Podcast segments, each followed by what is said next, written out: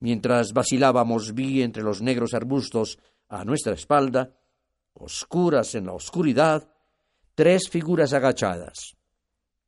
Alrededor se levantaban matas y hierbas altas, y yo no me sentía a salvo de su insidioso acercamiento. La selva, según mis cálculos, debía tener menos de una milla de largo. Si podíamos atravesarla hasta la desnuda colina, allí, a mi juicio, encontraríamos un lugar seguro para descansar. Pensé que con mis cerillas y mi alcanfor podría lograr mantener mi sendero iluminado a través del bosque.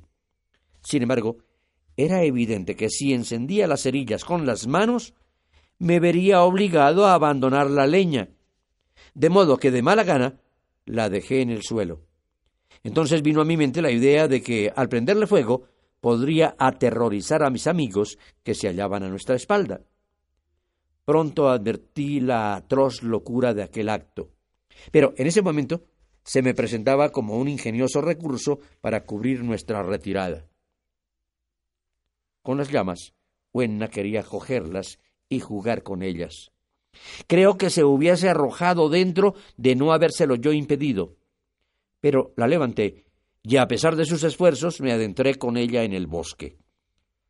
A lo largo de un corto trecho, el resplandor del fuego iluminó el sendero.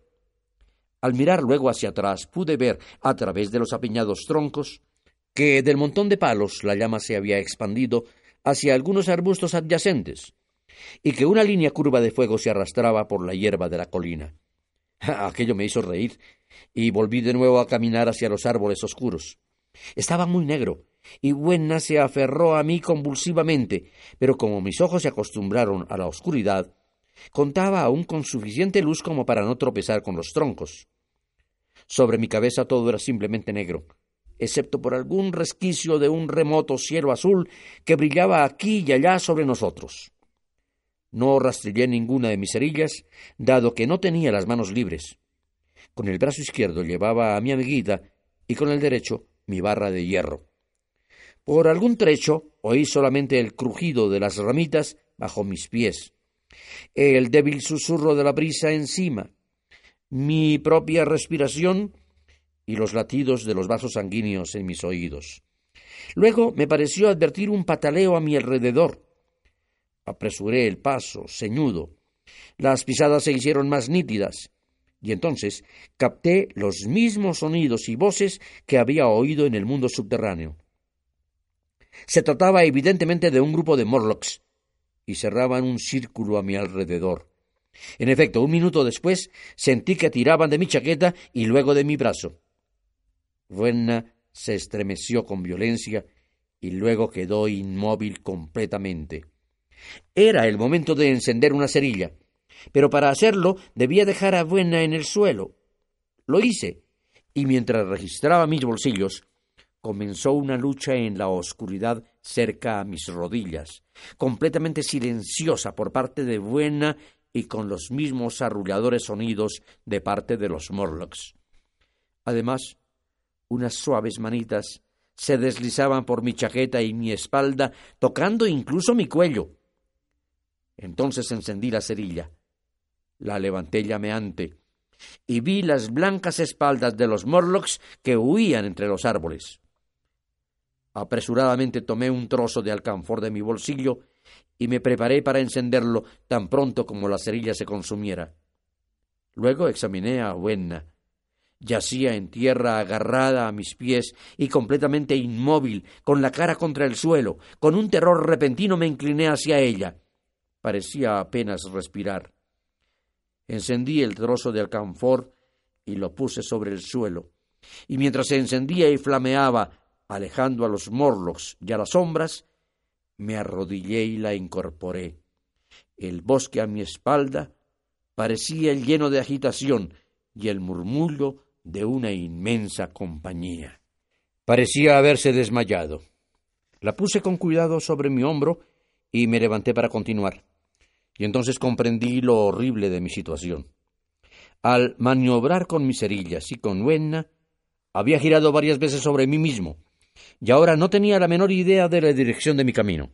Según me parecía, debía estar de frente al palacio de porcelana verde. Un sudor frío recorría mi cuerpo. Tuve que pensar rápidamente qué hacer. Decidí encender una hoguera y acampar allí donde estaba. Coloqué a Buena aún inmóvil sobre un tronco cubierto de musgo, y a toda prisa, cuando mi primer trozo de alcanfor comenzaba a apagarse, recogí hojas y palos. Aquí y allá en las tinieblas, los ojos de los Morlocks brillaban como carbones encendidos. El alcanfor vaciló y se apagó. Encendí una cerilla y al hacerlo dos formas blancas que estaban acercándose a Buena huyeron precipitadamente. Una de ellas quedó tan ciega por el efecto de la luz que vino derecho a mí, y sentí entonces sus huesos partirse ante mi violento puñetazo. Lanzó un alarido de espanto, se tambaleó un poco y se desplomó. Encendí otro trozo de alcanfor y seguí prendiendo la leña de mi hoguera. Pronto advertí lo seco que estaba el follaje encima de mí, pues desde mi llegada en la máquina del tiempo una semana antes no había llovido. Entonces, en lugar de buscar entre los árboles o ramas caídas, empecé a quebrar ramas. Muy pronto conseguí un fuego sofocante de leña verde y ramas secas, y pude economizar mi alcanfor. Luego me volví hacia donde Buena yacía, al lado de mi mazo de hierro. Hice cuanto pude por revivirla, pero estaba como muerta. Ni siquiera logré comprobar si respiraba o no. La extraña exaltación que con frecuencia parece acompañar una lucha encarnizada me invadió. Sabía que tanto Buena como yo estábamos perdidos, pero estaba decidido a hacer que los Murlocs pagaran caro su alimento. Me apoyé en un árbol y comencé a blandir la palanca a un lado y otro. El bosque entero estaba lleno de agitación y los gritos de los Morlocks. Pasó un minuto. Sus voces parecieron agitarse hasta un alto grado de excitación y sus movimientos se hicieron más rápidos. Sin embargo, ninguno se puso al alcance de mi palanca. Me quedé mirando hacia la oscuridad. Luego, de repente, tuve una esperanza. ¿Y si los Morlocks estuvieran asustados? Y siguiéndole los talones a esta pregunta, sucedió una cosa extraña. La oscuridad pareció iluminarse. Muy confusamente comencé a ver a los Morlocks a mi alrededor, tres de ellos derribados a mis pies, y entonces reconocí con incrédula sorpresa que los otros huían en una incesante oleada detrás mío y desaparecían en el bosque. Y sus espaldas ya no parecían blancas sino rojizas, Mientras permanecía asombrado, vi una pequeña chispita que se deslizaba de un retazo de cielo entre las ramas y luego se desvanecía. En ese momento comprendí el olor a madera quemada, el monótono murmullo que se había convertido ahora en un tempestuoso estruendo, el resplandor rojizo y la huida de los Morlocks. Separándome del tronco de mi árbol y mirando hacia atrás, Vi entre las negras columnas de los árboles más cercanos las llamas de la selva ardiente. Se trataba de mi primer fuego que me seguía. Por eso busqué a Buena, pero ella había desaparecido. Los silbidos y las crepitaciones detrás mío, los estallidos de los frescos árboles al hacerse llama, dejaban poco tiempo para reflexionar. Con mi palanca de hierro todavía asida, seguí el sendero de los Morlocks. Fue una carrera vertiginosa. En una ocasión las llamas avanzaron tan rápidamente a mi derecha que me adelantaron y tuve que desviarme hacia la izquierda. Pero al cabo salí a un espacio abierto y en ese momento un Morlock vino equivocadamente hacia mí, me pasó y se precipitó al fuego.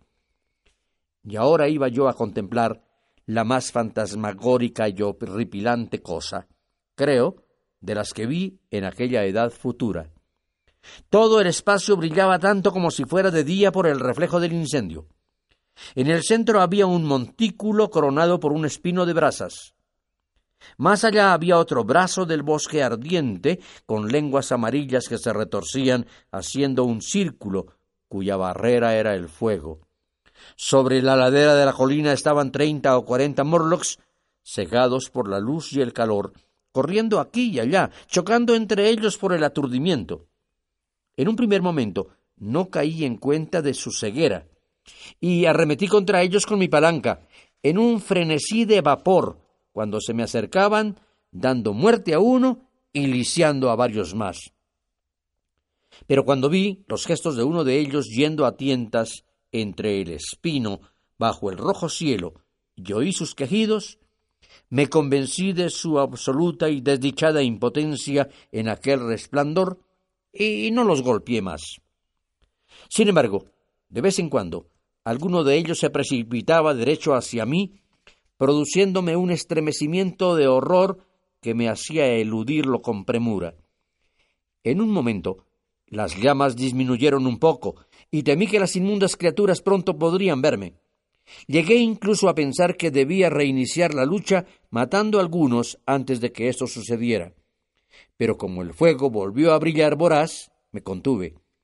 Caminé por la colina, entre ellos, rehuyéndolos, buscando alguna huella de Buena, pero Buena había desaparecido. Al cabo, me senté en la cima del montículo y contemplé aquella extraña e increíble compañía de seres ciegos que se arrastraban aquí y allá y se lanzaban horrorosos ruidos unos a otros cuando el resplandor del fuego los alcanzaba. Las densas volutas de humo ascendían por el cielo y a través de los raros resquicios de aquel rojo pabellón, lejanas, como si pertenecieran a otro universo, brillaban las pequeñas estrellas. Dos o tres Morlocks llegaron dando tumbos hasta mí. Los rechacé a puñetazos, temblando al hacerlo. Busqué de nuevo rastros de Buena, pero no había ninguno. Era evidente que ellos habían abandonado su pobre cuerpecillo en la selva. No puedo describir el alivio que sentí al pensar que había escapado al horroroso destino al que ella parecía destinada. Mientras pensaba en esto, estuve tentado a comenzar una masacre de los impotentes y aborrecibles seres que me rodeaban, pero me contuve. El montículo, como he dicho, era una suerte de isla en la selva. En su cima podía ahora divisar a través de una niebla de humo el palacio de porcelana verde y de allí orientarme hacia la esfinge blanca. Así, abandonando al resto de aquellas condenadas criaturas que corrían aquí y allá, gimiendo a medida que el día clareaba, até algunas hierbas alrededor de mis pies y cojeando caminé entre humeantes cenizas y negros troncos agitados aún por el fuego hacia el escondido lugar en el que se hallaba la máquina del tiempo. Caminé despacio, pues me hallaba casi exhausto, y también cojo, y sentía la más intensa desdicha por la horrible muerte de la pequeña Buena. Me parecía una calamidad abrumadora. Ahora, en esta habitación familiar parece más la pena de un sueño que una pérdida real. Sin embargo, aquella mañana de nuevo me encontré absolutamente solo, terriblemente solo. Empecé a pensar en esta, en esta casa, la mía, en este lugar junto al fuego, en algunos de ustedes. Y con tales pensamientos se apoderó de mí una añoranza que me produjo dolor. Pero mientras caminaba sobre las humeantes cenizas, bajo el brillante cielo matinal, hice un descubrimiento. En el bolsillo de mi pantalón quedaban algunas cerillas la caja debió abrirse antes de perderse. Alrededor de las ocho o nueve de la mañana, llegué al mismo asiento de metal amarillo desde el cual había visto el mundo la noche de mi llegada. Pensé en mis precipitadas conclusiones de aquella noche y no pude dejar de reírme amargamente de mi inocencia. De nuevo tenía ante mí el bello paisaje, el mismo follaje abundante, los mismos espléndidos palacios y las magníficas ruinas, el mismo río plateado corriendo entre sus fértiles orillas. Los alegres vestidos de aquella linda gente se movían aquí y allá entre los árboles.